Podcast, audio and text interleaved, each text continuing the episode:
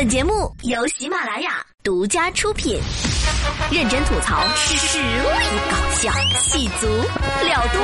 今晚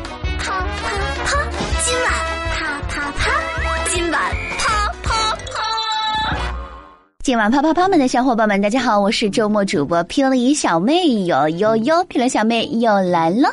如果喜欢我的话，就订阅我的个人专辑《霹雳小妹说》，没错，霹雳就是那个噼里啪啦砰的那个霹雳。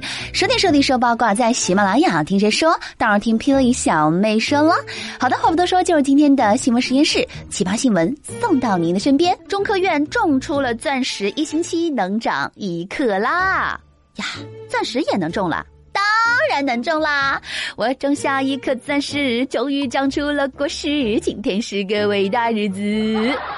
在实验室的环境之下呢，培育一颗一克拉的钻石只需要一个星期，它的硬度和纯净度都可以媲美天然钻石，但价格当当当当却只有天然钻石的六分之一。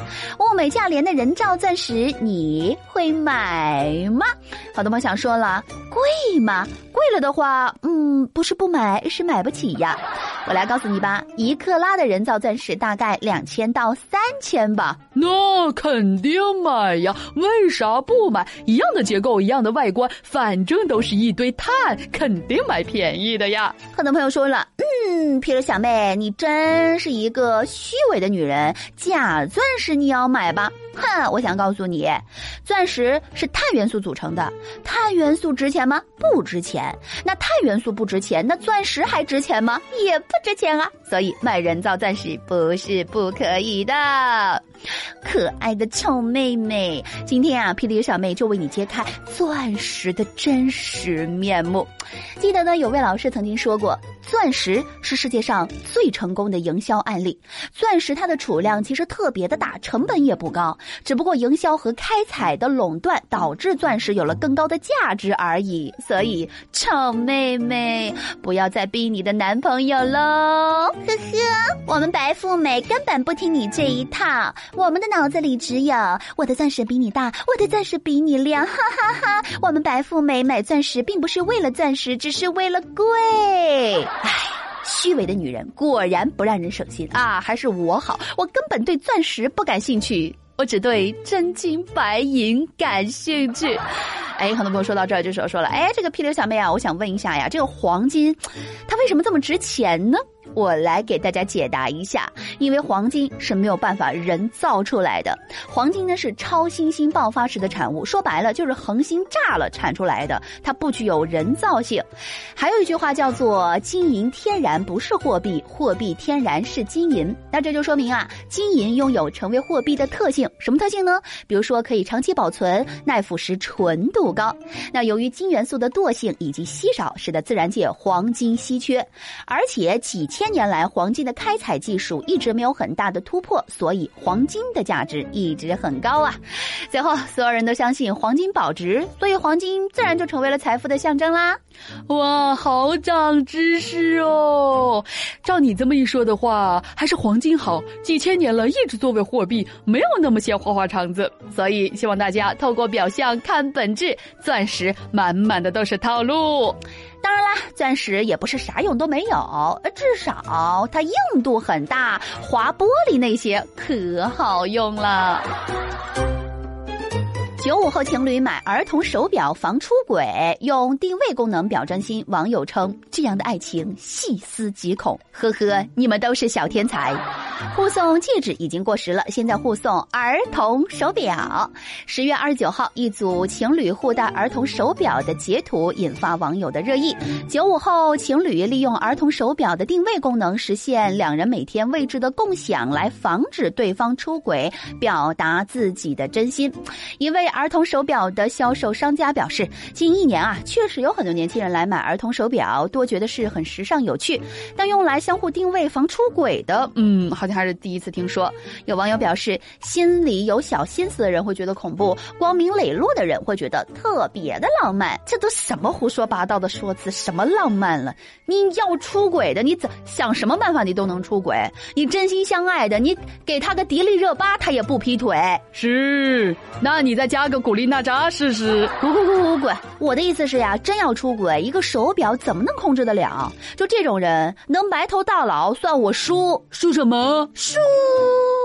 输你一只小蠢材儿童电话手表，小蠢材儿童电话手表可以远程拍照、监听、定位功能。慢，等等，远程拍照和监听，我好像 get 到重点啦！啥重点啊？出轨的时候我取下来不就行了吗？小样儿，一个手表还能禁锢住我的身体，连视频都解决不了的问题，一个定位就能解决了？笑话！哎呀，情侣在一起最重要的呢，就是相信对方。这么不相信对方，那干啥还要在一起呢？适当的个人空间还是需要的。再说了，用手机定位就可以的事儿，干嘛那么麻烦呀？韩国查出二十余名假残疾人运动员，包括盲人柔道世界杯冠军，已移交检方。哪个国家的呀？韩国。哦，那那都坐下吧，没什么大惊小怪的了啊。呃，这就是韩国的体育精神嘛。更脏、更臭、更差，哈哈！据韩媒 JTBC 报道，包括获得盲人柔道世界杯冠军的李某在内，韩国警方近日将二十余名假残疾人运动员和教练移交检方。李某早在去年就被爆出双眼视力一点零，并于今年现役入伍，但韩国残联在其入伍前从未阻止他参加各项国内外的比赛。韩国。韩国的体育，韩国的体育精神，那真的是一个笑话，真的，真的，真的。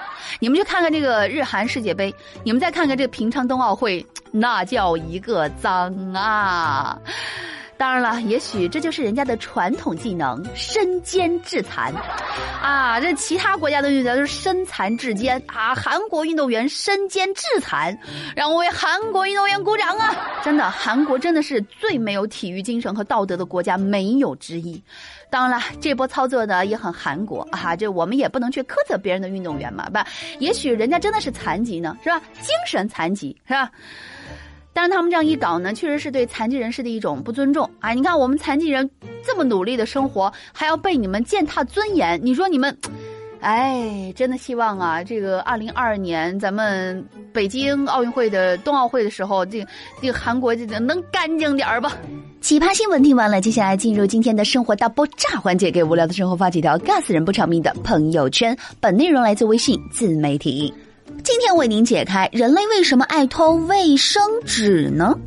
在人类的诸多迷惑行为当中，盗窃卫生纸应该算是一个在每一个供应卫生纸的公共厕所都在上演着一场陷哈达的好戏。那虽然会贴上告示，那大家也未必真的就是想扯那么多。但是因为厕纸仍然不够普及。对卫生纸有这种过了这村儿没这店的恐慌，那仍然会在很多在外逛街的人心中蔓延。没纸的时候，别说是香软的卫生纸了，标语都给你扯下来擦屁股。人没有卫生纸也可以活，但是有了卫生纸，就获得了作为一个现代人活着最底线的尊严。比如说，如果你想当一个城市流浪者，那么肯德基和麦当劳肯定就是最好的选择，因为这里卫生间里永远温暖清澈，这里的卫生纸永远不断的供应，而肯德基和麦当劳也确实是流浪人士最爱过夜的地方。人类是如此热爱免费卫生纸，以至于商场甚至写字楼都不得不想方设法的控制扯卫生纸的方式，以达到节省成本的目的。啊，我就见过一种扯出两节就会自动卡死的卫生纸装置，以至于腹泻人士不得不把一整个卫生纸盒暴力拆卸。也见过像下面这种啊抽取卫生纸的方式，虽然并不能真的能够让你省多少纸张，但是细密的小孔给人造成的心理压力。里断点式设计又杜绝了线里式车纸的可能啊！那在我们的国家呢，因为历史遗留的素质不自信问题啊，人们曾经粗暴的把盗窃卫生纸归类为一种中国人素质低的又一重要证据，草率的认为只有中国人才爱偷卫生纸。但其实不是这样的，盗窃卫生纸已经成为了一种全球性的问题。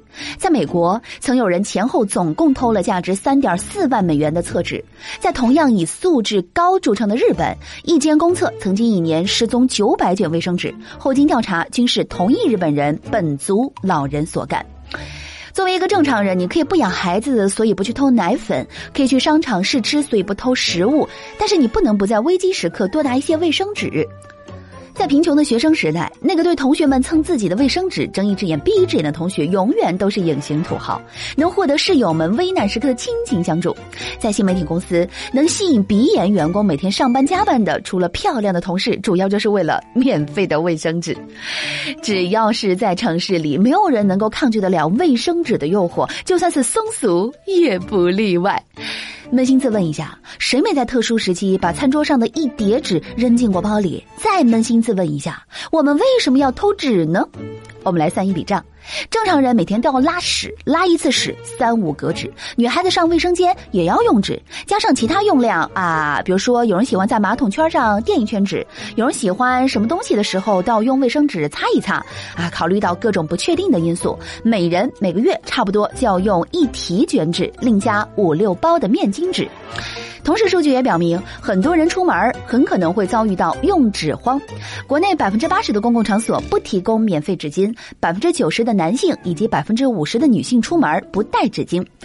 每次在你经历过酣畅淋漓之后的无止绝望之后，纸巾的重要性就会在你脑海中加深一次。这就是为什么你会偷偷的把纸巾装进口袋。所以说呀，嗯，纸巾是一件看着不起眼，却在关键时刻极度刚需的东西。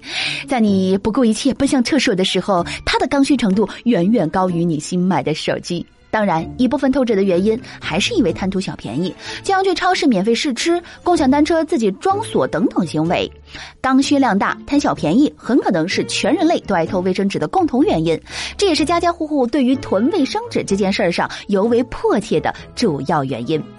放眼全球吧，其实用不上卫生纸的地方比比皆是。首先，在日收入不足一美元的非洲一些地区，想都别想了。在印度很多地方都仍然沿袭着用水冲洗屁股的习惯。说是习惯，但跟印度只有中国四分之一的人均收入的水平，确实脱不开关系。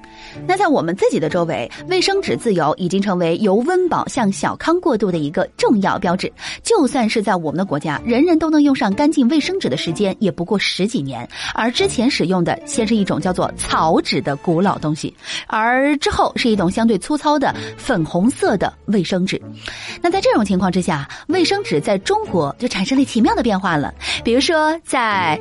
呃呃呃，这样一个高频刚需聚集且便宜的平台，最受欢迎的东西之一就是卫生纸。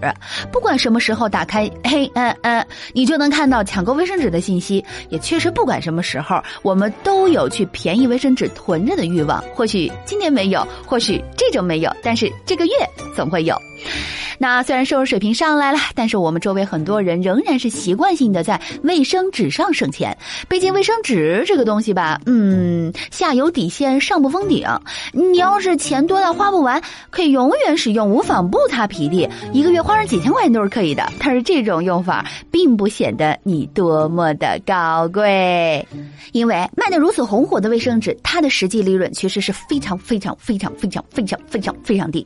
以 N N N 的某一。款厂家直销的爆款纸巾为例，售价二十九块九，平均每包价格一点零六七元，每包纸巾快递物流费用零点一二五元每包，生产成本为零点九一元，净利润为三点二分钱一包。也就是说，二十九块九的二十八包的规格，每单利润九毛钱。哼，所以这些品牌登上市场，走进千家万户，靠的就是压低利润，再压低利润。用一句话形容就是订单四全。全涌利润薄如纸，其中有纸巾商场在二零一八年网销了两亿单。为了进一步榨取卫生纸的内在价值，嗯嗯嗯，还和商家一起听取了大纸张浪费的意见，特地推出了一些小规格的抽纸。就是因为这样，你可以坦白的说，卫生纸率率先让我们实现了和富二代一样的自由。即使外人看起来他们的排泄物更为金贵，但是从大层面上讲，卫生纸这样一种不怎么赚钱的东西，对穷人来说却是实打实的帮助，而对不缺钱的人来说，也是一个安全感的来源。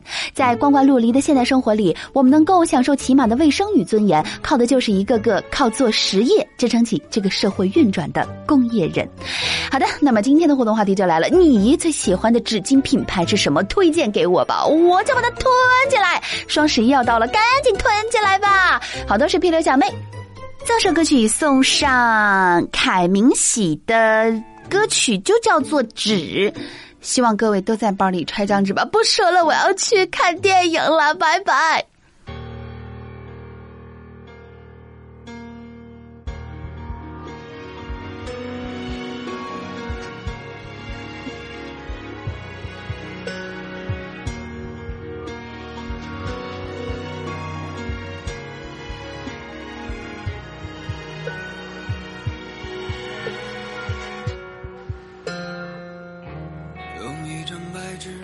呼吸向天开，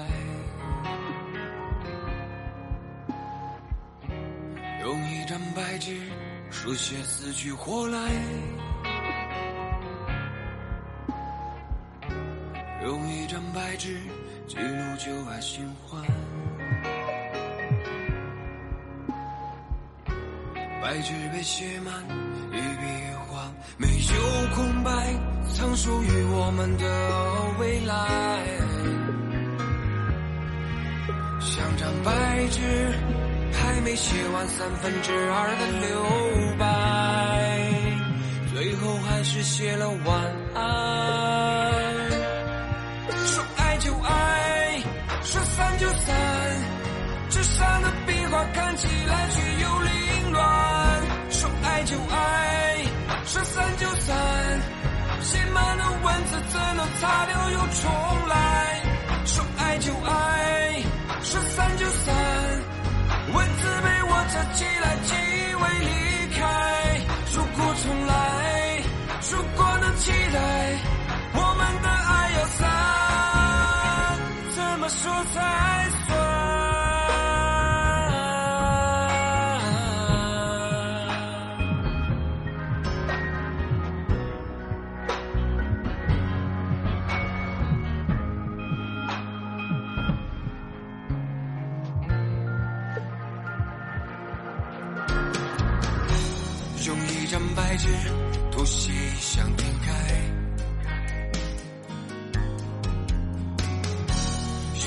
张白纸书写死去活来，用一张白纸记录旧爱新欢。白纸被写满，一笔一画没有空白。曾属于我们的未来，像张白纸，还没写完三分之二的留白，最后还是写了晚安。